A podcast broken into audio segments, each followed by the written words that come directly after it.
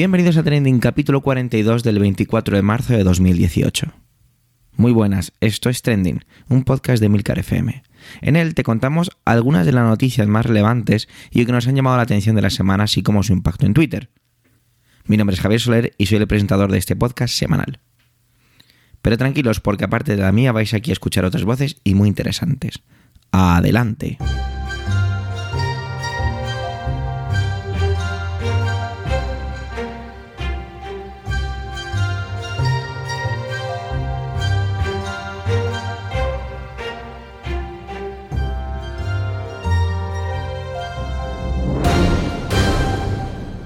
Esta semana somos cuatro voces en trending. ¿Será que queremos compensar que la semana que viene no habrá ninguna? Es decir, nos tomamos la Semana Santa de vacaciones. Tenemos que mm, preparar cositas. Empezamos con José Antonio. Se ha puesto el traje de profesor de filosofía. Bueno, la verdad es que no se lo ha puesto, se lo ha olvidado quitárselo al llegar a casa. No quiero decir nada más, tan solo que disfrutar de su voz y de sus palabras. Adelante, José Antonio.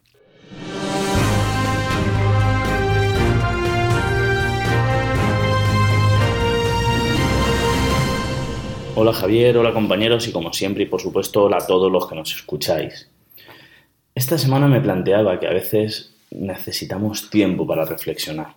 A veces necesitamos que dos noticias aparezcan juntas o a veces a partir de un pequeño comentario nos replanteamos algo que siempre habíamos dado por supuesto, algo que siempre había estado ahí. Las últimas semanas hemos estado siguiendo fundamentalmente a través de la televisión la noticia de la desaparición de Gabriel y la resolución de su posterior asesinato.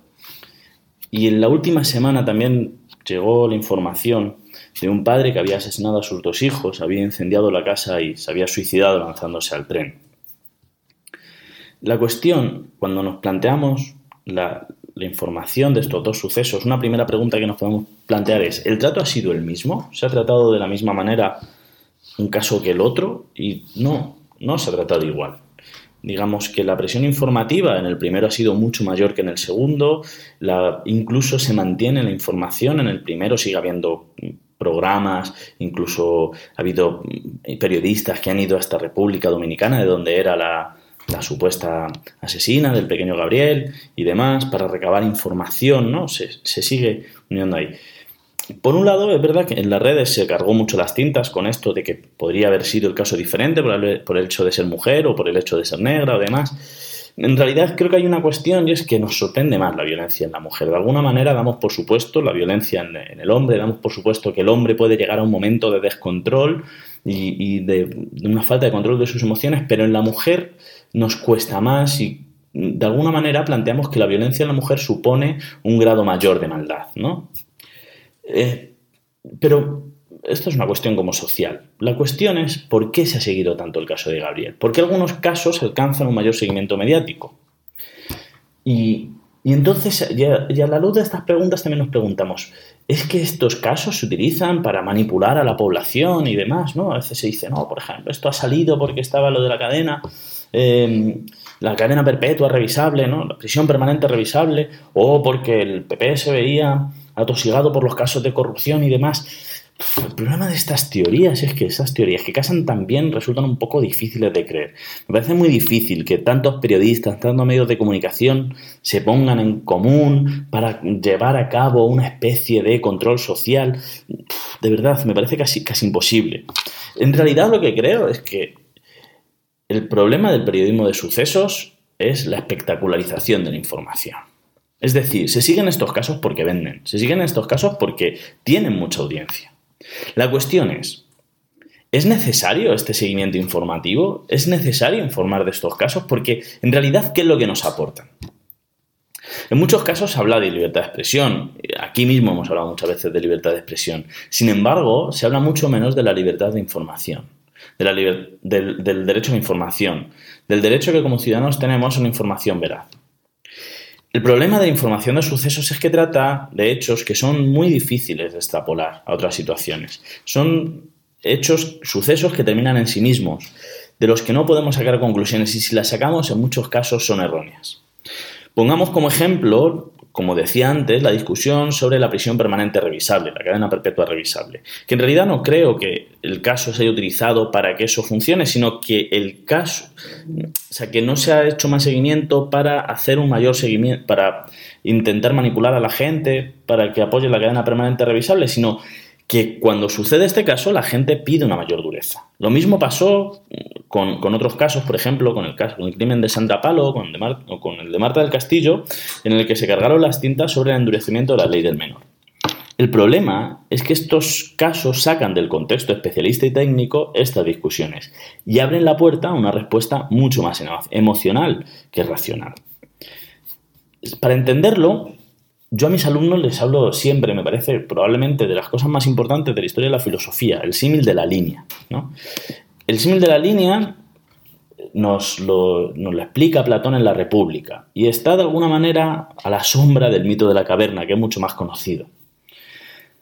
El Platón nos dice que imaginemos una línea dividida en dos sectores, en dos segmentos. A su vez, cada uno de esos segmentos lo dividimos otra vez en dos, es decir, que tenemos cuatro, ¿vale? El primer segmento, el primer gran segmento sería la doxa, la opinión. La opinión es para Platón, es está entre el conocimiento y la ignorancia, y el segmento superior sería el de el conocimiento, la inteligencia. Pero Platón considera que dentro de la opinión y dentro de la inteligencia hay dos estadios diferentes. ¿Vale? En, el primer, en un primer momento dice Platón que el alma no se ocupa ni siquiera de cosas, se ocupa simplemente de imágenes de ellas, lo que él denomina eicasía. A continuación, el siguiente segmento sería la existencia de objetos, un conocimiento que aún es solo opinión, porque no es demostrable ni siquiera es exacto. Este sería la creencia, la opinión. Yo tengo esta creencia, ¿no? Si se persevera, habla de que se irá al ámbito de lo inteligible, y allí, pues al principio, el conocimiento matemático, que esto tiene que ver de alguna forma con el conocimiento deductivo, y de allí ya pasaremos al conocimiento de puramente de las ideas y, por supuesto, la idea de bien, ¿no? Del nous. En, realidad me interesa más la primera, los dos primeros segmentos, los correspondientes a la opinión. Es muy interesante cómo Platón nos dice que nosotros tenemos un, que hay algo, un conocimiento todavía más más abajo de las creencias, que es ese conocimiento que tenemos no de los objetos, sino de la imagen de ellos. Es decir, no tengo un conocimiento ni siquiera de los hechos, sino de una imagen de estos hechos. Platón se refería, por ejemplo, a, los mitos y demás, lo que hoy serían los medios de comunicación. Si yo mi única forma de conseguir información son esos medios de comunicación espectacularizados, tengo una imagen de los hechos. Ni siquiera es una creencia, de alguna forma me han extrapolado la creencia, me meten la creencia, me dicen lo que tengo que pensar. Y no me dicen lo que tengo que pensar, dicen, tienes que pensar esto, sino que te exponen la realidad de una forma muy sencilla, porque la espectacularización requiere la, la sencillez. Es decir, hay buenos y hay malos, hay los malos son muy malos y demás. O sea, es decir, el problema está en que es este periodismo de sucesos, que en realidad es un problema de una espectacularización de la información, nos malinforma. Y ni siquiera podemos extrapolar, podemos extraer creencias, ni siquiera vamos a hablar desde la creencia, vamos a hablar desde las tripas, desde la emoción. Y eso es un problema. Muchas gracias a todos.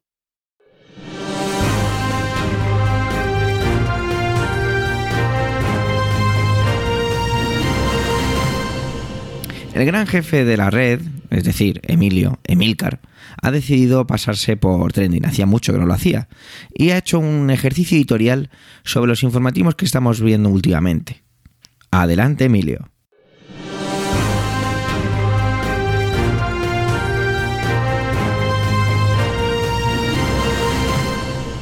El show de Truman es una comedia de 1999 protagonizada por Jim Carrey que para mí es una de mis películas favoritas. Es en plan, pues 5 estrellas, 10 estrellas, mm, obra maestra, lo que queráis. Así, sin duda, una para mí de las grandes películas de la historia del cine. Si no la habéis visto, pues eh, no os entiendo, no os entiendo como seres humanos y además os voy a destripar algo que ocurre al principio. El show de Truman básicamente nos cuenta la historia de un reality show en el que eh, se sigue la vida de Truman, que es un personaje que ha sido criado ahí en ese, en ese programa de televisión, ha sido adoptado por, el, por la cadena de televisión y él no sabe que su vida en realidad es un programa de televisión, ¿no? Entonces eh, empieza la película y de pronto, pues claro, como está en un estudio gigantesco, eh, de pronto hay un, un, foco de los que están arriba y que simulan ser del cielo que cae y cae muy cerca de, Truman. Y eh, cuando Truman se monta en el coche, automáticamente el equipo de producción hace que por la radio del coche se dé un parte de noticias de que un avión estaba sobrevolando la ciudad y que ha perdido alguna de sus piezas, aquí, así que tengan cuidado, no les caiga algo en la cabeza. Es decir, cualquier cosa que se salía un poco del guion automáticamente era gestionado y corregido por eh, el equipo productor para que Truman siguiera viviendo en esa falsa realidad. Eh, yo en casa, cuando veo las noticias, el, telediario, veo principalmente las de la 1. Alguno dirá que soy masoquista, pero bueno, muchas veces me gusta, me gusta la sinceridad, por así decirlo, y saber con quién me la juego. Voy entre las de la 1 y, las de Antena 3, ¿no? Y em, últimamente estoy alucinando muchísimo con las noticias de esta, em, de esta televisión española, primera cadena, televisión pública. Muchos opinaréis que eh, manejada por el Partido Popular y no os faltará razón, porque hemos llegado ya a un punto muy similar al del show de Truman. Es decir, eh, cuando estalló todo el asunto, de la crisis en Cataluña, del referéndum, de eh, las cargas policiales, todo este tipo de historias, eh, empecé a ver un montón de noticias sobre Barcelona en el telediario. Noticias que no tenían, o sea, después de hablar, digamos, de, de, lo que había pasado ese día con el tema de Cataluña, el referéndum, las detenciones, el 155, todo eso, cuando ya el telediario continuaba, por así decirlo, había un montón de noticias que en las que de pronto salía Barcelona, ¿no? Eh, en las que salía, digamos, como para mostrar que Barcelona seguía ahí, que Barcelona eh, seguía siendo parte de, nuestro país y que en Barcelona pasaban cosas, además de todas estas cuestiones eh, políticas. todo esto ha sido una constante y ahora hemos llegado ya a un punto que es un poco demencial y es que el telediario de televisión española dedica más o menos unos 10 minutos en 10 minutos a hablar del tiempo. No me refiero a la información del tiempo que suele ir al final de cada informativo, sino abren hablando del tiempo, o sea, de el frío que está haciendo. Una cosa absolutamente demencial. Evidentemente, cuando tienen otra noticia, con la que abrir fuerte, abren fuerte, pero eh, dedican mucho tiempo a que nos preocupemos del frío que hace en tal sitio, del frío que hace en tal otro, de la nieve que hace allí, del viento que hace acá. Que no digo yo que sean noticias que no tengan que recabar nuestra atención, porque en muchos casos pues hay desastres personales, desastres eh, materiales, eh, problemas para las industrias, para, en fin, en muchas cosas ya sabemos que cuando no estamos acostumbrados a un clima y nos lo hace de pronto, pues hay mucho caos. Pero me llama mucho la atención, ¿no? Ese, acaban siendo unos telediarios que tienen un toque un poco raro, ¿no? Un poco como de... Mm, como, no, quisiera decirlo, pero como un poco de República Bananera, ¿no? Es decir, el tiempo, el fútbol, los conciertos, también son noticias, por ejemplo, cualquier cosa que hacen los chicos de Operación Triunfo, o sea, pero son noticia, o sea, lo, cuentan como una noticia más. Y acaban siendo unos telediarios eh, un poco distópicos, ¿no? Mm, insisto, no es que no hayan abierto hoy, por ejemplo, con la detención, bueno, con el encarcelamiento de otros cinco em, eh, ex miembros del eh, anterior gobierno de, la, de, de, Cataluña y tal. Es decir, no es que no le den caña a eso y que no cuenten, que tal, que lo otro y lo más allá. Pero en algunos momentos, eh, algunas de las noticias y algunos de los enfoques me da la sensación de estar un poco en el show de Truman. Hay un momento en el show de Truman que uno de los personajes se pone a hacer una publicidad porque en el show de Truman, claro, como en un programa de televisión, había publicidad. Truman, ¿por qué no te tomas un colacao de no sé qué, tal, tal, tal? Y hacía todo el, todo el, todo el anuncio ese personaje, ¿no? Y hay un momento en el que Truman se desespera y le dice, en la versión española, y disculpa las palabras, pero ¿de qué coño estás hablando? ¿no? Y muchas veces esa es la sensación que tengo cuando estoy viendo uno de estos eh, noticieros o noticiosos de televisión española. Eh, insisto, soy un niño mayor, sé lo que hago, sé con qué me la juego. Cuando quiero información veraz, busco varios sitios, contrasto varias fuentes, escucho trending y no soy ningún masoquista, pero mm, en ocasiones eh, me llama la atención y me divierte seguir esta distopía que la gente de televisión española nos está ofreciendo en sus telediarios.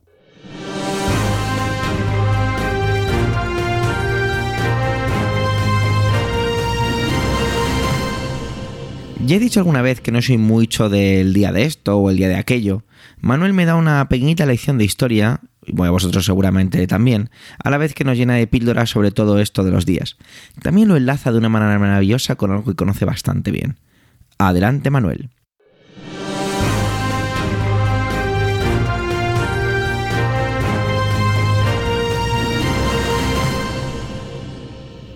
Hola oyentes, hola equipo trending.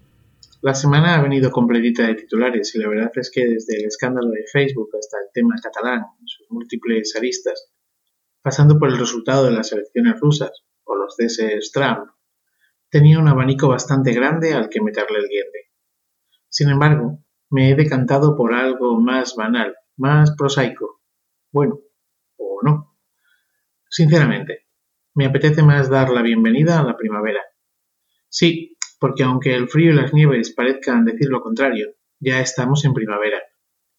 Y el inicio de la primavera coincide con una semana de celebraciones. Se han celebrado varios días. Sí, eso que conocemos como Día Mundial de... Pues verán, el pasado 20 de marzo se celebró el Día Internacional de la Felicidad y también el Día de la Narración Oral y el 21 se celebró el Día de la Poesía y el Síndrome de Down. Quizá algún oyente se pregunte para qué sirven estos días y quién decide que sea ese día y no otro. ¿Para qué sirven?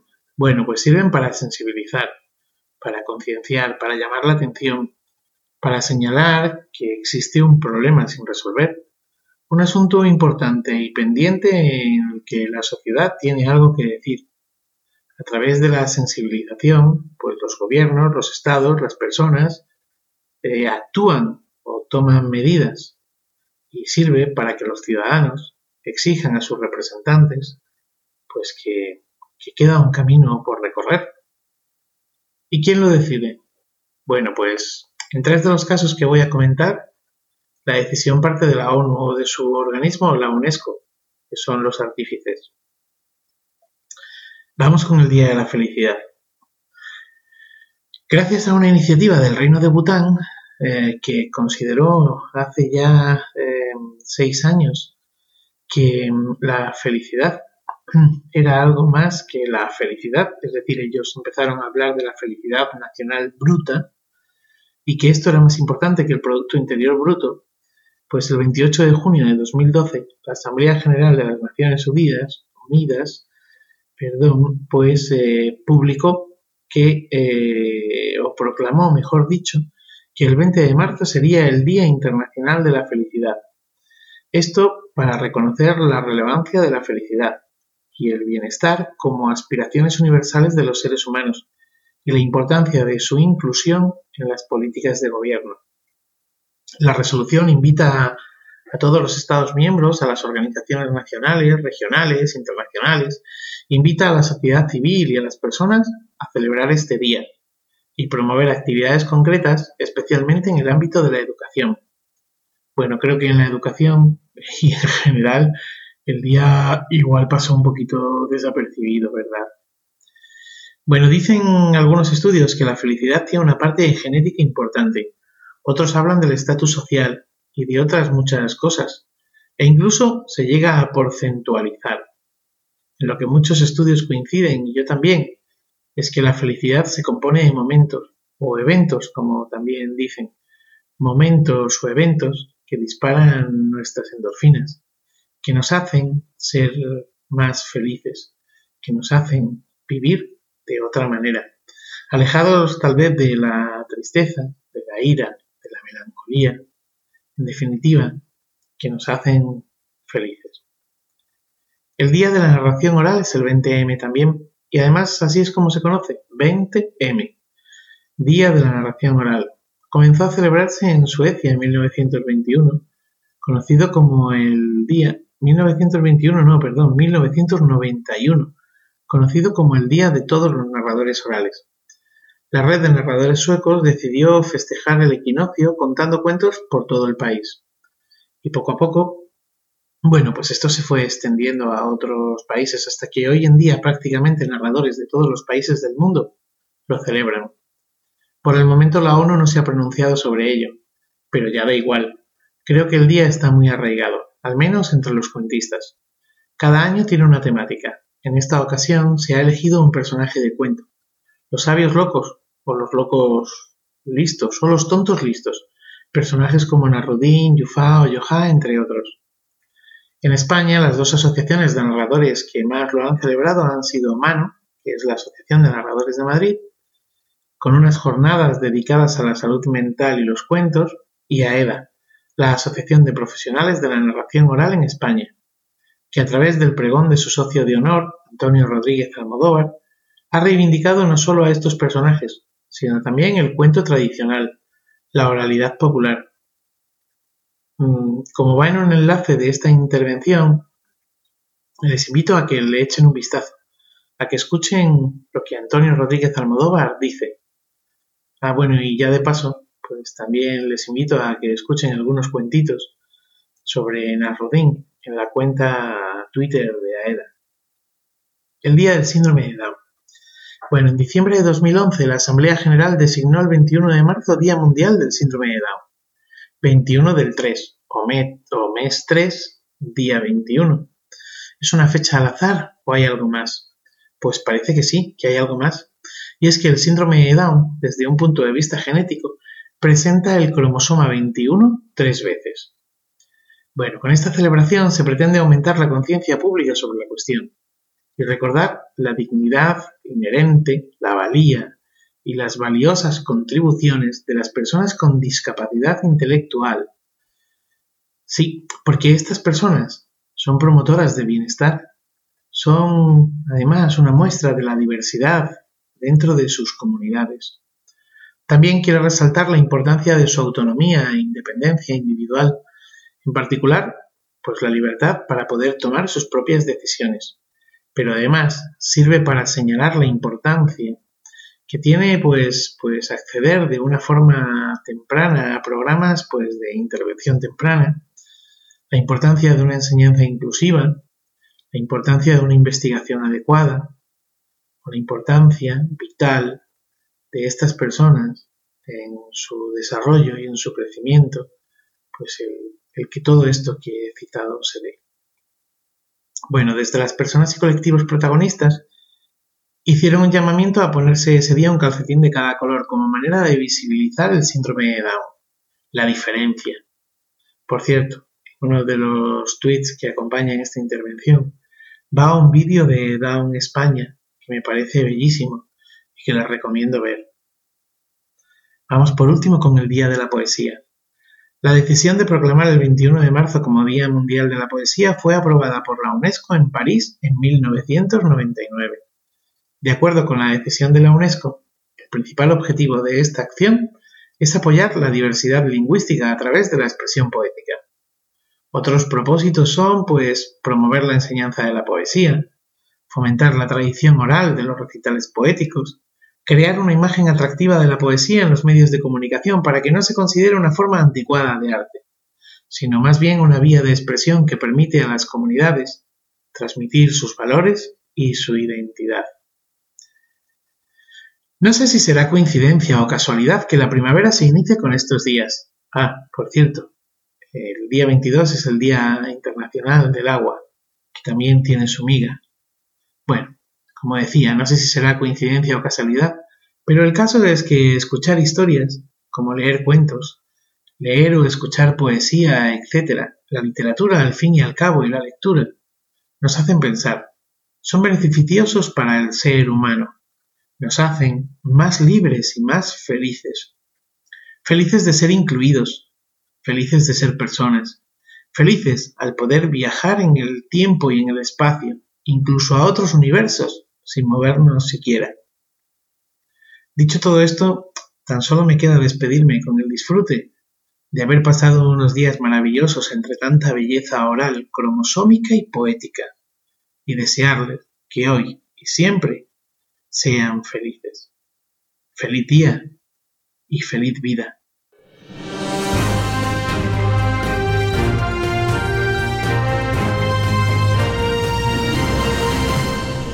El viernes por la tarde y luego también el sábado por la tarde dediqué un par de horas en Twitter. Ya que estaba de vacaciones, quería traer algo más elaborado a esto, a Twitter. Perdón, a trending.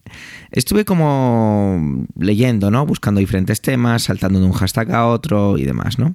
Eh, me encontré con mucho sobre Marta Rovira y su marcha, exilio, huida, llamarlo como queráis, ¿vale? No sé cómo definirlo después de todo lo que uno lee por ahí.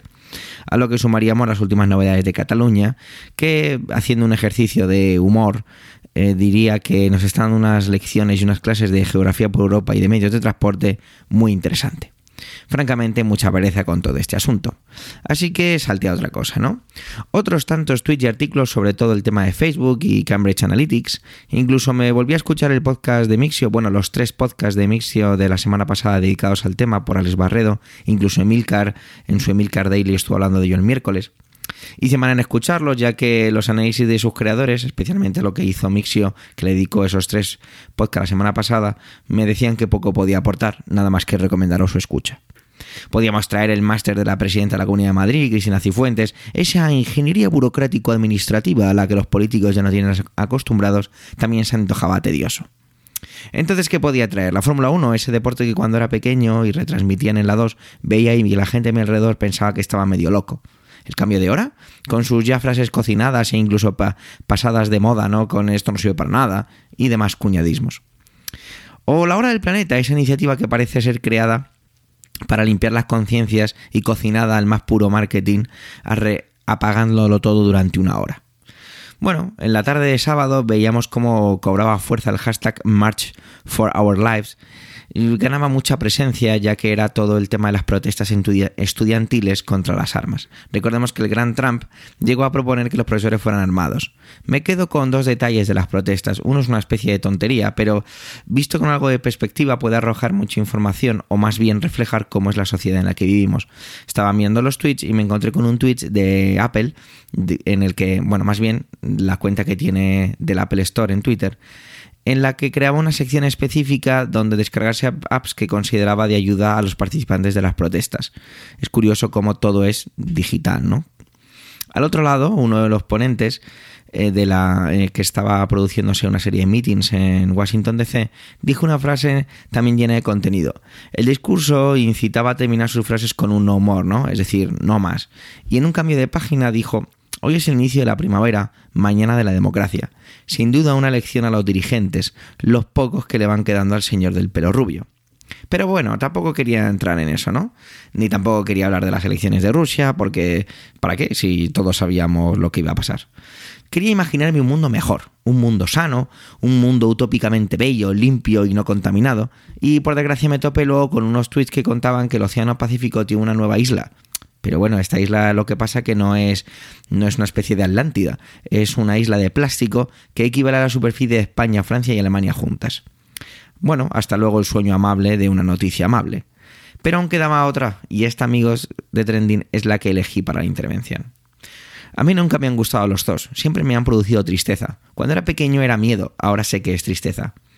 Decía que cuando era pequeño era miedo porque me daba miedo los animales. De hecho, veía un perro y trepaba por encima de mi padre haciendo que éste pasara verdadera vergüenza. No me gustaba que se acercaran a lisquearme, o los gatos, esos felinos independientes que a veces parecían sentir mi aprensión y se lanzaban sobre mi pierna o me hacían gestos hostiles. Ese miedo quedó atrás. Que tuviera miedo no me quitaba que me asombrara los grandes mamíferos de nuestro planeta. Siempre me pareció increíble, ¿no? Cómo se mueven los elefantes, cómo mueven las jirafas, cómo corren los leopardos, cómo se organizan las hormigas, cómo saltan los canguros. Cuando empecé a trabajar en el colegio, por aquellos años era casi tradición visitar el zoo con los pequeños de infantil. Y ahí fue donde empecé a reconocer esa tristeza. Me la guardaba y animaba a mis alumnos a contemplar y aprender las características de los osos, a alimentar a las cebras, a imitar a los chimpancés. Lo hacía con la rutina sensación de ver un espectáculo irreal, una fantasía prefabricada por el hombre. Los zoos de hoy son los museos de ciencias del mañana, creo. Entre los animales, eh, los que menos me llamaban la atención por su poca acción, supongo, estaban los rinocerontes. Les comentaba a mis alumnos su gran cuerno, el segundo más corto y, poco más. Si acaso el movimiento casi cómico de sus orejas que contradecía la pereza del resto de su cuerpo.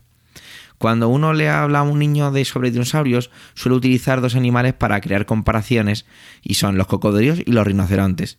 Sus características ayudan a imaginar cómo fueron aquellos primeros habitantes de la Tierra. Muy de vez en cuando uno encontraba en la televisión algún reportaje sobre el tráfico de colmillos de elefante, cuernos de rinoceronte y demás artículos exóticos, siempre unidos a imágenes realmente impactantes de estos pobres habitantes del planeta mutilados porque quedaban preciosos encima de una chimenea un par de los anteriores comentados. Esta semana, esta semana de marzo de 2018, se ha extinguido el rinoceronte blanco. Se ha extinguido quedando aún dos de sus ejemplares, dos hembras. El macho, llamado Sudán, vivía protegido por el ejército las 24 horas del día para evitar ser atacado por los cazadores furtivos. Espectacular. Las hembras que quedan con vida son su hija y su nieta. Es la segunda especie del reino mamífero que se extingue este 2018. La primera fue el llamado gato fantasma. Así es el mundo que construimos, porque el rinoceronte blanco lo hemos extinguido nosotros, nosotros que somos capaces de mandar coches al espacio, de caminar por la luna, nosotros hemos matado otro trozo más de nuestro hogar.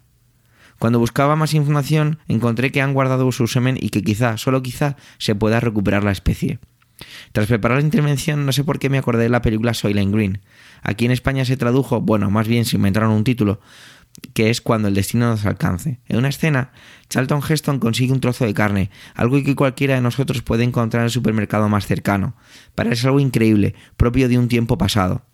Habré visto, convivido con elementos que mis sucesores solo verán en esos museos que comentaba antes. Realmente escalofriante. Hemos llegado al final de este cuadragésimo segundo capítulo de Trending. Gracias, muchas gracias por el tiempo que habéis dedicado a escucharnos. Tenéis los medios de contacto y toda la información y enlaces de este episodio en emilcar.fm barra trending. Allí en emilcar.fm podéis encontrar los demás podcasts de la red. Si te gusta Trending, recomienda su escucha y recuerda que si te metes en emilcar.fm en la parte de arriba, te puedes suscribir y así recibes una newsletter con toda la información actualizada. Recordad que la semana que viene no vamos a estar aquí y si os apetece dejarnos alguna reseña y comentario, sería genial. Un saludo y hasta la semana que viene no, hasta la siguiente.